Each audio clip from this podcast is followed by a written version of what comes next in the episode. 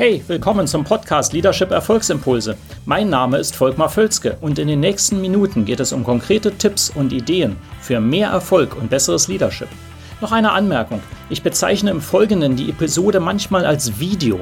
Das kommt daher, dass ich sie zuerst als YouTube-Video produziert hatte. Ersetzen Sie gedanklich einfach Video durch Podcast und los geht's.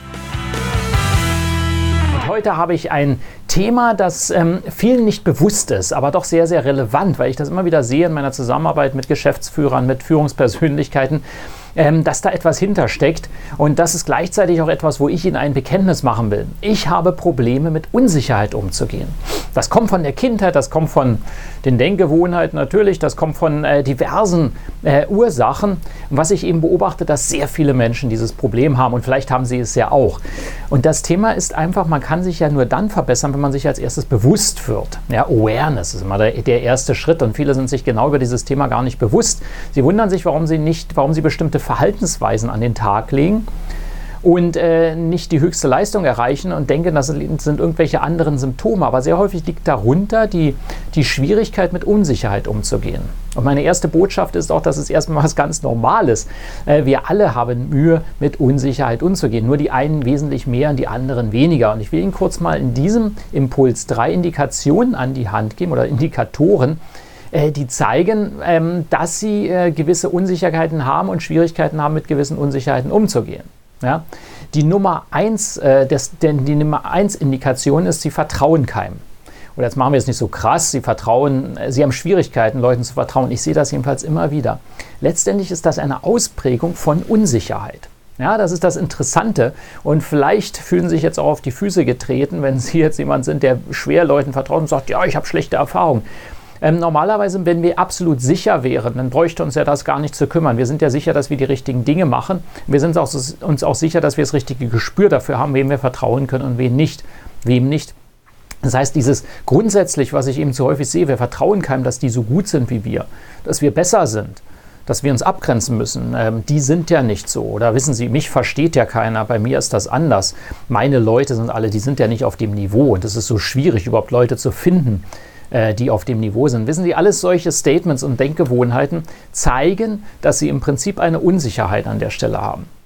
Ja, denn sehr sichere, selbstsichere Menschen würden so etwas ja gar nicht sagen müssen. Das heißt, der Mangel an Vertrauen gegenüber anderem ist häufig ein Indiz für größere Unsicherheit. Ein zweites Indiz, äh, was sehr stark ist, ist, wenn Sie immer wieder Entscheidungen aufschieben.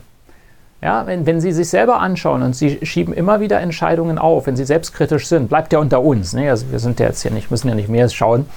Ähm, dann ist das häufig eine Riesenunsicherheit, die da in ihnen ist. Und äh, die Schwierigkeit ist einfach, sie versuchen dann so lange Sicherheit zu schaffen, durch weitere Analysen, durch noch mehr Fakten, durch einfach durch liegen lassen auch. Vielleicht kommt ja die Sicherheit. Ja, ich weiß auch, wovon ich da rede.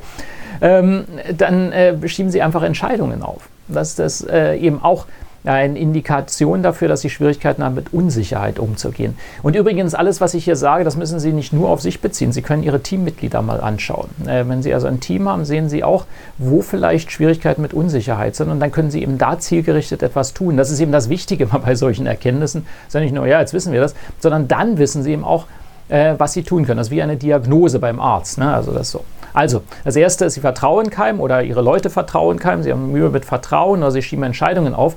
Der dritte Punkt ist auch noch ein drittes starkes Indienst ist, äh, wenn sie keinen Rat annehmen oder nur sehr zögerlich. Sie sagen, oh, ich weiß ja alles besser. Ja, also wenn so, äh, ja, ja, das kenne ich schon und das habe ich gehört. Wenn solche Dinge in Ihrem Kopf sind oder in dem Kopf von Leuten, die Sie kennen, dann ist das auch ein starkes Indiz für Unsicherheit. Das ist eben interessant. Die Schlussfolgerung machen viele nicht und sagen, ja, der muss doch jetzt das lernen.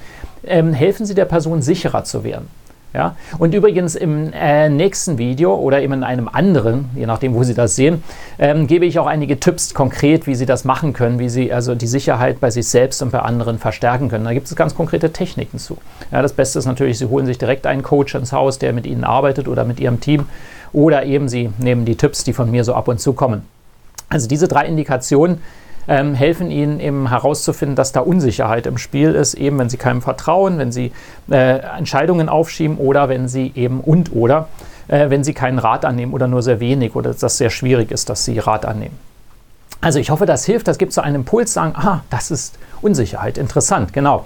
Und das möchte ich einfach in dem Sinne hoffe ich, das hilft. Das gibt einen kleinen Denkanstoß, einen Impuls für die Woche, für die nächsten sieben oder zehn Tage oder sogar Ihr ganzes Leben. Und ich freue mich auf den nächsten Impuls. Bis zum nächsten Mal, Ihr Volkmar Völzke.